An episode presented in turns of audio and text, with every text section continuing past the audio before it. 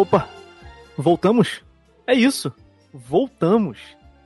E veja só, no último dia 25 de março foi celebrado o que? O Dia da Constituição. Essa data faz referência à última Constituição, a de 88? Não. Ela faz referência à primeira Constituição brasileira, lá de 1824. O dia 25 de março foi o dia que o Dom Pedro I prendeu a galera lá no, no palácio, na, na Constituinte, e obrigou a rapaziada a aceitar a Constituição que ele estava impondo. De lá para cá, foram mais seis constituições, porque o Brasil é um país muito estável, né? Seis constituições aí, sete na verdade, no total. Foram as de 1891, 1934, 37, 46, 67 e a nossa última Constituição, a de 88. E hoje a gente está aqui para falar dela, uma Constituição que recebe um nome, ou melhor, o apelido de Constituição Cidadã. E a gente está aqui para falar um pouquinho, discutir um pouquinho sobre o porquê dela ser reconhecida como sinônimo, como referência de respeito à democracia e até de concessão de direitos à cidadania. E a gente vai tentar refletir um pouquinho sobre esses direitos que ela garante e os direitos que outras constituições ignoraram. Como vocês sabem, tenho companheiros nesse podcast, jamais faria um monólogo aqui com vocês. E vou começar apresentando ele, que voltou hoje. Semana passada não estava aqui. Semana passada não, semana retrasada não estava aqui. Mas hoje voltou, então chega aí meu parceiro Marcelão. Como sempre, né, Raí, com uma boa entrada, não vou me alongar não, é, agradecer aí ao Pedro pela disponibilidade, o horário que a gente está gravando aqui é um pouco ingrato, então, antes, antes de mais nada, obrigado. Raí, tamo junto de novo e segue, e segue a bola aí. Pra quem não tá vendo aí, nós estamos gravando próximo da meia-noite, mas tá tudo bem. É, além de mim, Marcelo, como ele já falou, Pedro está aqui conosco. Pedro já gravou com a gente ano passado, então não é estranho aí para os ouvintes assíduos do nosso querido Atualicast. Mas ele está de volta aqui para falar um pouquinho com a gente sobre esse tema. Chega aí, Pedro. Salve, rapaziada. Como não necessariamente sempre, mas também não pela primeira vez, estou aqui no podcast. É, eu que devo agradecer aí pela disponibilidade de horário de vocês, para estarem me permitindo também estar participando aqui. E vamos que vamos fazer um episódio maneiro aí para rapaziada sobre esse tema que é tão importante, não só a nível de vestibular, mas também a nível de convívio na sociedade. Né? Conhecer a sua cidadania é conhecer mais sobre o seu mundo. É isso, é isso. E só queria fazer aqui um agradecimento é, à Júlia, que a Júlia também já gravou com a gente, é professora de sociologia lá do pré, gravou inclusive no episódio que o Pedro estava no último ano. É, a Júlia que ia gravar com a gente, mas ela teve um problema familiar. E aí ela mesmo correu para falar com o Pedro, chamar o Pedro para gravar com a gente. Então queria mandar um beijo para Júlia, agradecer ela pela disponibilidade e falar que todos os problemas com fé eles vão se resolver. Mas seguiremos.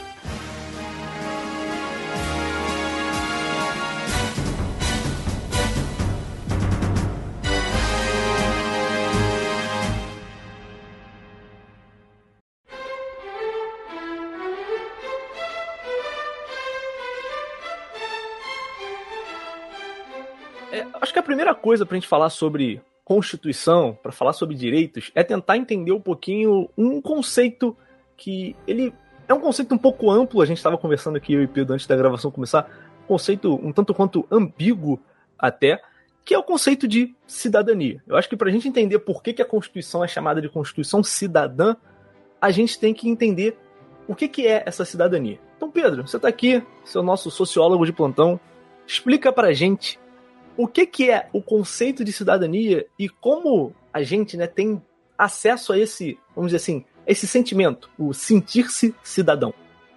Então, rapaziada, o conceito de cidadania é uma das coisas mais mais básicas, mais escolares assim dos estudos de sociologia e filosofia, né? Porque ele é um conceito que assim como muitos outros dessas disciplinas remete à política da Grécia antiga, onde se considera que formaram-se as primeiras bases para a democracia moderna no mundo.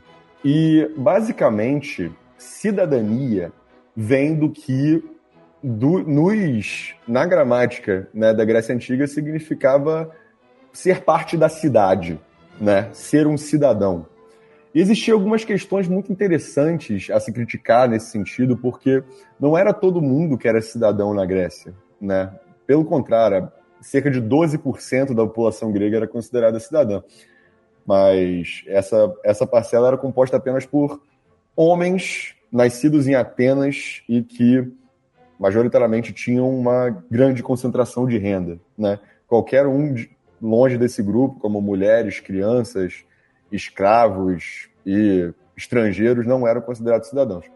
Esse grupo muito restrito tinha acesso ao que eles chamavam de cidadania, ou seja, acesso aos direitos, né, aos benefícios de viver nas cidades, nas polis gregas, assim como né, os, os seus deveres enquanto membros daquela comunidade, que, por sua vez, lhes davam a capacidade de influenciar politicamente nas decisões das suas cidades. Então, de forma mais geral, a gente pode dizer que é, a cidadania é esse conjunto, né? Tanto dos deveres que você precisa exercer por ser parte daquela comunidade, quanto dos direitos que exercer esses deveres garantem a você, né? E isso é uma visão um pouco mais, mais jurídica da cidadania, né?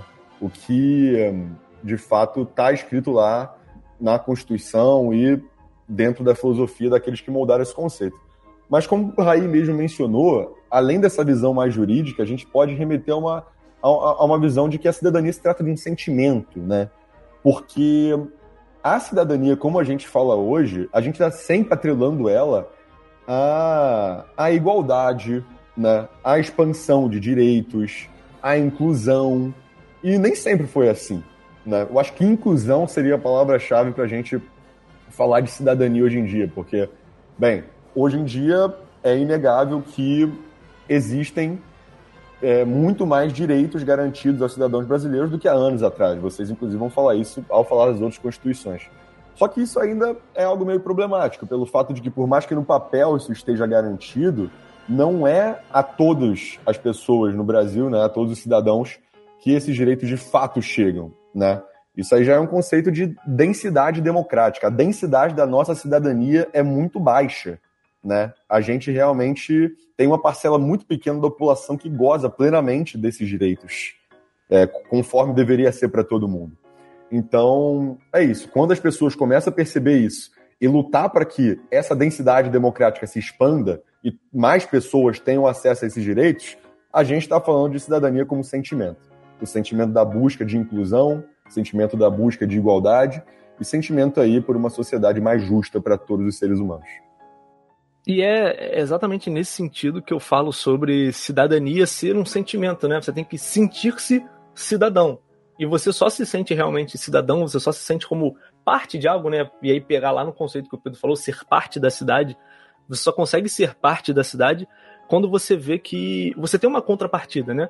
Então, pensa numa pessoa, sei lá, um deficiente, um cadeirante, e ele chega num lugar e só tem escada, não tem rampa. Ele não pode se sentir parte daquele lugar porque ele não tem como se locomover dentro daquele lugar. Então, isso é muito importante, essa dimensão do sentimento, porque é importante para a gente poder eh, entender como essa Constituição eh, ela, ela pode ser apelidada de Constituição Cidadã. Porque exatamente ela permite que uma grande parcela das pessoas se sinta cidadã, se sinta brasileira e pertencente a esse país. Só que, como o Pedro falou, ela, essa cidadania tem muitos problemas, porque, mesmo estando na Constituição, a gente sabe que tem muitas pessoas que ou têm esses direitos negados, ou não, esses direitos não chegam nelas. E para usar de exemplo isso, só fazer um compilado rápido, é, como eu falei que a gente queria olhar para trás, para as constituições anteriores, se a gente olhar, por exemplo, para a primeira Constituição lá, 1824, ela era uma Constituição que legal, mantinha legal a escravidão, né? Ou não criminalizava, caso você queira pensar nisso. Então a gente está falando de uma Constituição que é, legalizava o cerceamento da liberdade de alguém, na verdade, a não existência dos direitos de, de uma pessoa. E aí, se você for pensar em outras constituições, os direitos trabalhistas eles só vão entrar lá em 1946. Então a gente vai ter uma Constituição em 1891 e não tinha direito trabalhista. A gente vai ter uma em 34 e não tinha direito trabalhista. A gente vai ter uma em 37 não tinha direito trabalhista. Na verdade, tinham alguns ali soltos, mas a, a consolidação das leis de trabalho, a CLT, ela só vem lá na Constituição de 46. E se você for pensar em outros direitos, como por exemplo, hoje saúde e educação pública é algo que a gente tem como garantido pela nossa Constituição e há bastante tempo. Só que, se você for pensar na Constituição de 1891, isso não existia. Então, pensa lá, República do Café com Leite, é, voto de cabresto.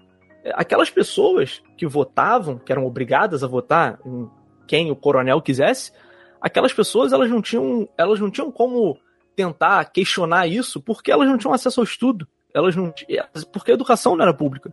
Elas não tinham como estudar para mudar essa condição delas. Então elas dependiam que alguma pessoa rica da, das classes mais altas olhasse e falasse: olha, isso está errado. Mas quantas pessoas que são privilegiadas notam o seu privilégio, sabe? E nesse sentido, a gente pode falar de, óbvio, muitas coisas, mas pensa na situação que a gente está, que a gente ainda está, apesar de já estar tá arrefecendo, a pandemia. Lá em 1918, na pandemia da, da gripe espanhola, muita gente começou a pensar exatamente, pô, nós temos que ter direito a uma saúde pública, porque as pessoas morriam em casa, porque elas não tinham dinheiro para ir numa casa de saúde privada, sabe? Então, olha o quanto a Constituição e os direitos a quais nós temos acesso foram mudando com o tempo. Óbvio, não é perfeito, mas eles podem ser é, melhor E aí, aproveitando que eu não sou o único historiador nessa mesa, queria perguntar pro meu parceiro Marcelo assim, historicamente, Marcelo, pode pegar um caso se você quiser ou mais de um, é, como é que a gente pode enxergar como se deu essa conquista desses direitos assim, historicamente? Olha, é, Raí, Antes de mais nada, eu gostaria de vir para hoje, né, para o nosso tempo e dizer que eu aprendi, não, não aprendi uma palavra nova, né, mas uma palavra que resume bem o sentimento com relação à Constituição, né? Ela está sendo vilipendiada. Eu, eu achei essa palavra maravilhosa, vilipendiada, e para quem está ouvindo e não sabe o que é, é maltratada. Ela está sendo maltratada constantemente, né? E bem, olhar para a história da Constituição de uma forma geral é olhar para a história oficial do país, né? A conquista de direitos ela é sempre negociada. Na tese, a história como disciplina mãe, ela é escrita pelos vencedores e de, em certa medida as constituições também. E por meio delas, a gente pode compreender os limites de um avanço em determinado tempo histórico, né? Você falou muito bem aí, mas como, enfim, é outro historiador falando, a gente vai retomar alguns pontos. No Brasil, da, no, no, Brasil colonial ainda, né, no Brasil Império, aliás, em 1824, ela foi outorgada. Que palavra esquisita, né? Diferente, outorgada é uma constituição imposta por um único homem para decidir o futuro de toda uma nação, né? No caso, esse homem, o imperador Dom Pedro I. E aí, né, como você mesmo trouxe, a, a república, né, a república oligárquica depois, né, é, o que, que é uma res pública, né, pra gente, já que a gente veio, foi lá na Grécia Antiga, né, é a coisa do povo, é algo comum a todos. E como o Pedro falou e o Raí pontuou também, será que é tão comum a todos assim, né? Na chamada Primeira República, ou República Oligárquica, o povo ele estava de fora, né? Mas tinha um mecanismo que é muito importante para a história da democracia e da república chamado habeas corpus. É um dispositivo legal de garantir direitos mínimos, né? É, só que aí, quando, quem já teve essa aula na história, provavelmente já ouviu falar desse nome, de um, de um senhorzinho, né? Enfim, religioso chamado Antônio Conselheiro e já deve ter ouvido falar também da Guerra de Canudos. Eu te pergunto que aqueles homens, mulheres, crianças e idosos que foram massacrados pela República, pela Primeira República, eles tiveram um direito constitucional? Não foram todos massacrados. e, nesse período o voto também não era para todos, né? Analfabetos não votavam, mulheres não votavam, tinha que saber ler e escrever, e educação, que deveria ser um princípio básico, não, não foi. E bem, é, quando que o deixa de ser né, algo muito restrito e, e vira um, um, pouco mais alargado, né? em que mais pessoas é, se sentem abraçadas pelo Estado, pela Constituição, a partir da Revolução Tenentista de 30, né? onde a gente vai ter o trabalhismo e a Constituição de 34. Lá, é, para você ter uma noção, lá tiveram avanços né, consideráveis, como jornada de trabalho, salário mínimo de 8 horas, repouso semanal, férias anuais remunerada, indenização de disputa sem justa causa. Isso antes de 47. Mas isso só foi feito por quê? Por causa de reivindicação popular. Né? Então, a gente, é, isso é algo que, de quem nasceu nos anos 90, é é, é, é, é, nós, de certa forma, estamos desacostumados com a retirada de é, direitos, né? Porque nós nascemos num período em que o, o, o país, né? O país do Brasil, ele ele tava, ele era uma grande potência, né? A gente olhava os anos 2000 ali, era algo muito próspero, né? E bem, só que, como a história do Brasil, e o Raí trouxe bem, ela é instável, né? Em 37 nós tivemos um golpe de Estado. O, o governo Vargas deu, deu um golpe e, enfim, virou uma ditadura de Estado, né? Aos modos populistas. E aí, enfim, não estou querendo entrar no, no mérito de se é ditadura, não é, se é autoritarismo, populismo, e vai. Mas só que o que importa é uma parcela da sociedade perderam direitos. E eu acho que o exemplo mais fácil e simples, que está muito em voga hoje em dia, é, é a proibição do futebol feminino. As mulheres foram literalmente proibidas de jogar futebol por décadas. E a prática só voltou a ser regulamentada há dois, três anos atrás, né? Então nós estamos fazendo dentro do futebol, que em tese é onde a gente mais inspira a nossa identidade nacional, uma reparação histórica. E como diria o Casimiro, né? O maior mito da internet. Não tem jeito, doidão. É política. É. E aí teve a redemocratização, Dutra, JK, Goulart, e toma ali golpe civil militar de novo. Golpe civil, apoiado por parcela da elite militar e apoiado também pelos americanos, né, em 64. E isso perdura até 88. E aí, Raí, me permita problematizar um pouco o, o que significa Constituição Cidadã, né? Porque cidadã para quem? Só dentro da esfera urbana nós podemos falar em violência política movida pelo racismo, um verdadeiro derramamento de sangue velado pelo Estado. O, morro e o asfalto, ele sempre tiveram ruídos muito grandes, né? Quem é no morro não é considerado cidadão, não tem direito à cidadania plena, direito de ir e vir né? É, todo mundo sabe que tem certas cores que não se usam em determinado lugar, tem certas gírias que pertencem a um lugar. O, o, direito básico do cidadão é o direito de ir e vir, e isso não existe em determinados lugares, né? O, o assassinato da vereadora Marielle Franco é um exemplo claro disso. E, e, assim, voltando ao começo da minha frase, a Constituição, né? Olhando para a história dela, quando eu me preparei para a aula de hoje, Aí eu descobri a palavra vilipendiada. Ela tá sendo lesada. O Estado Democrático de Direito tá na boca do palhaço, né? Tá ferrado. Nosso presidente, por exemplo, agora no caso do Telegram, né? E aí já, já puxando assim para um, uma questão que é mais reflexiva do nosso momento hoje, né? A Constituição de 88, é, não sei se, enfim, o, o, nosso presidente, por exemplo, falou que o bloqueio do Telegram ele é, não tem amparo na Constituição. Eu não quero entrar nesse mérito aqui. Não sei se é verdade, não sei se é mentira, mas, mas as demandas do mundo hoje são muito diferentes das da década de 88. Eu parei para refletir o quanto o mundo mudou de 88 até 2018, até 2022. O mundo mudou muito, a sociedade brasileira mudou muito de uma forma geral. E assim, na minha opinião, é, é, na minha opinião não, né? É, tá lá na Constituição, é, é crime constitucional espalhar ideologia de extrema direita no Brasil. E hoje o Brasil é o país onde mais cresce células fascistas no mundo. Tudo por meio virtual. Então, assim, é, existe um, longo caminho, é um tema muito quente. É, acho que existem muitas coisas a serem exploradas e, e, e, é um pouco assim esse meu panorama e a minha contribuição. Eu acho, eu acho interessante até você trazer isso, porque é isso, né? Foi o que o, foi o, que o Pedro tinha falado e eu reforcei, que ela é chamada de Constituição Cidadã, mas ela tem muitos. Essa cidadania ela não chega em muitos locais, e como você bem falou, em, algum, em algumas pessoas nem sabem o que, que seria esse conceito de cidadania. Mas é, eu acho também legal até trazer da sua própria fala né, que essas constituições, essas mudanças na Constituição, elas vão acontecendo a partir de lutas e reivindicações do próprio, do próprio povo. E ser chamada de Constituição Cidadã vem exatamente na esteira de ser uma Constituição que foi feita do zero, isso é, é maneiro de ser falado, essa Constituição foi feita do zero, no período pós-ditadura.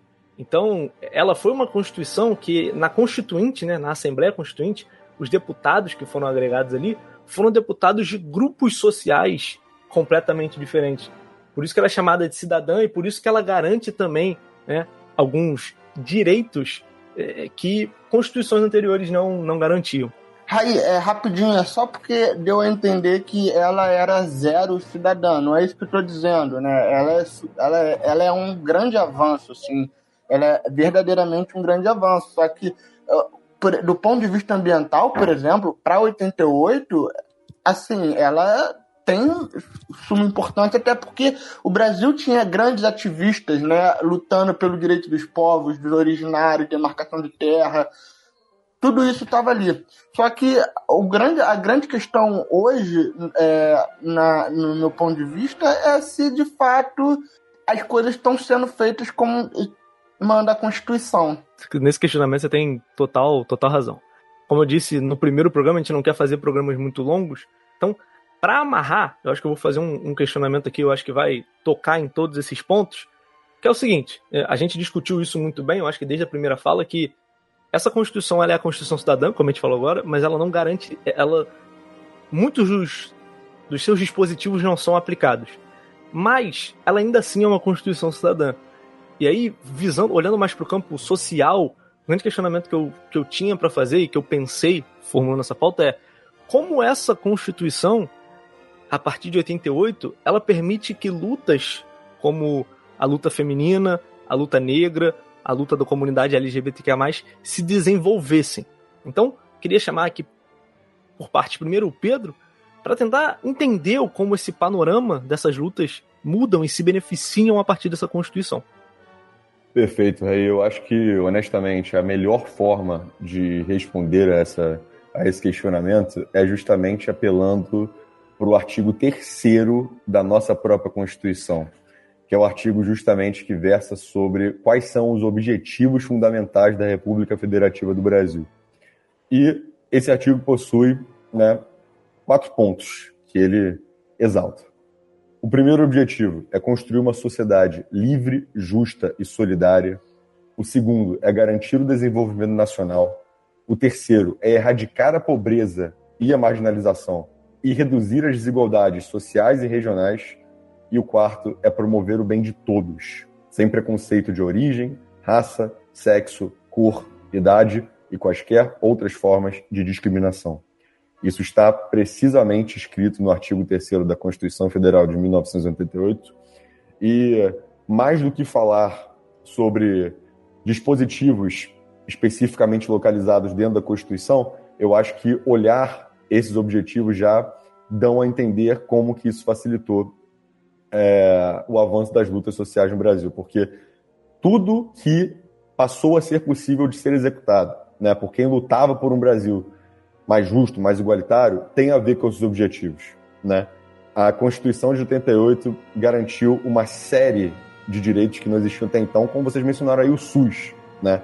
A partir de 88, a saúde no Brasil passa a ser considerada pública. A Constituição também garantiu que o poder fosse mais descentralizado ainda para que os focos regionais pudessem ser trabalhados. E assim os municípios passam a ser os principais executadores das políticas públicas. Então, bem, realmente seria uma coisa que poderia se estender por horas para falarmos sobre todos os dispositivos jurídicos que a Constituição de 88 passa a possibilitar para o avanço das lutas sociais. Mas o mais importante para a galera compreender a nível de vestibular e a nível de cidadania é que no artigo 3 estão listados os objetivos da República Federativa do Brasil e todos os dispositivos de cidadania que se desenvolvem a partir de 88 têm a ver com esses objetivos, que buscam a igualdade, que buscam o combate à desigualdade, né, à pobreza, à marginalização, aos preconceitos e que, portanto, é, facilita né, o, o avanço do sentimento e, portanto, da luta pela transformação social no Brasil por todos os grupos possíveis. Pô, isso é muito maneiro, até pra gente perceber o seguinte, né? Na Constituição em si, não tem nada muito específico sobre, sei lá, o direito dos negros e pá, pá, pá. Quer dizer, deve ter. Eu, eu não li a Constituição toda, pra ser sincero com vocês. Mas não tem nada muito específico nesse sentido. Mas ela é ampla o suficiente, e quando eu digo ampla, é para dizer o seguinte: olha aqui, tem muitas pessoas diferentes. E o diferente ele surge, ele pode surgir a qualquer momento. E esse diferente tem que ser respeitado. Então é baseado nesses objetivos que o Pedro está falando, em que a comunidade LGBTQIA pode falar, mas o que, que a gente tem de, de, tão diferente que a gente não pode se casar e ter uma união estável? Que é que as mulheres podem virar e falar o seguinte: olha, a gente trabalha tanto quanto os homens, por que a gente tem que ganhar 30, 20, 10% a menos nas mesmas funções? É que os negros podem falar o que, que muda só a cor da nossa pele. Então, eu acho que a partir desses objetivos, a gente pode entender o quanto a luta dessas pessoas passa a ser justificada por essa Constituição e o quanto ela garante, já que é um dos objetivos da, da República Brasileira, o quanto ela garante a essa galera falar: olha, eu preciso disso aqui. Porque se você não me dá isso aqui, você não cumpriu um objetivo da República Brasileira.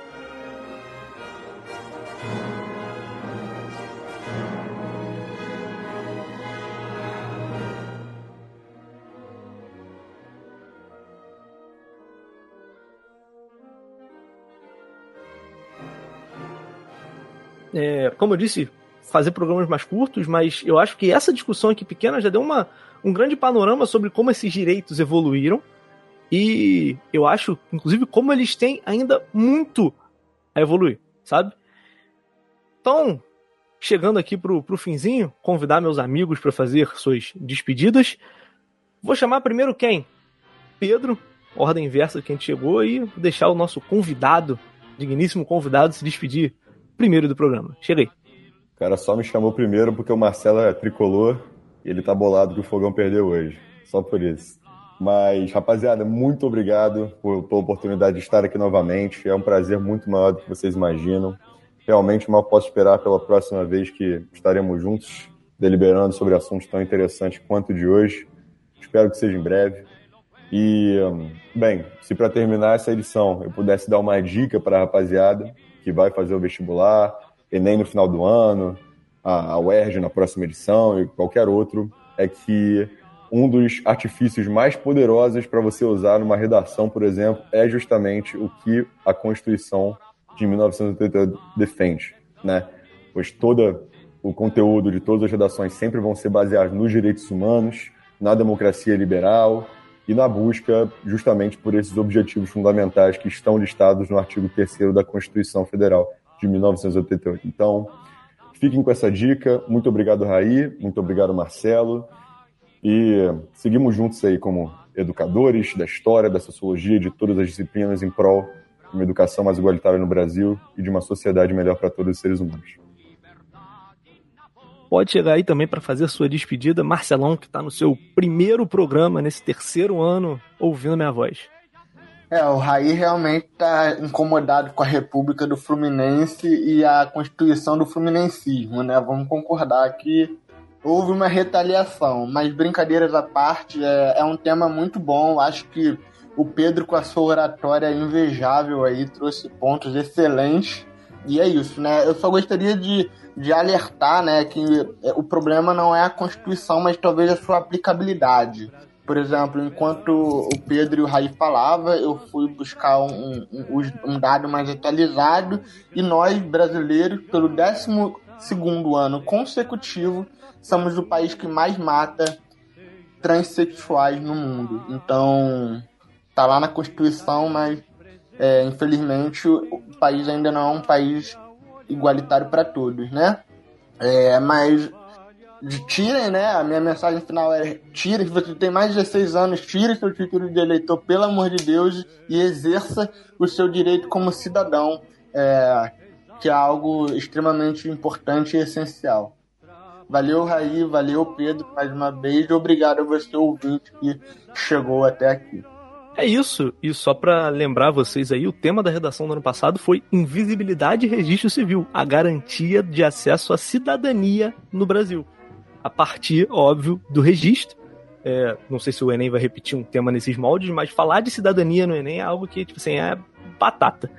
E eu acho que, indo muito nessa despedida do Marcelo, é, muitos dos dispositivos da Constituição não têm uma aplicabilidade muito grande É, e eu acho que muito dessa aplicabilidade vem de uma mentalidade. A gente precisa avançar um pouquinho. O Brasil ainda é um país muito conservador, um país muito retrógrado. Mas saber que esses dispositivos existem, eu acho que é o mais importante dessa gravação aqui que a gente está fazendo. Porque vocês precisam saber que esses dispositivos existem. Nós, como cidadãos, precisamos saber que esses dispositivos existem para poder reivindicar que eles sejam aplicados. Então, é isso. Um beijo, uma boa semana. Daqui a duas semanas a gente se vê de novo. E se eu posso deixar uma dica aí para você, essa dica vai inclusive para mim, porque eu falei que eu não li. Leiam a Constituição. Um beijo, um abraço. Ou tchau, tchau. seja, não façam como o Raí, pelo amor de Deus. Exatamente. Exatamente. Não façam como o rosto do programa. Tchau, tchau.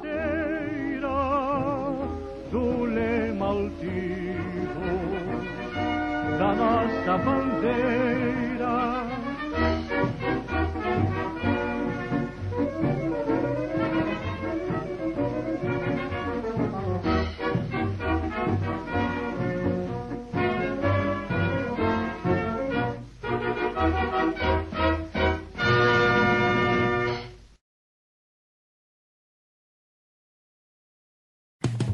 Esse podcast tem edição de 3i Podcast e Multimídia.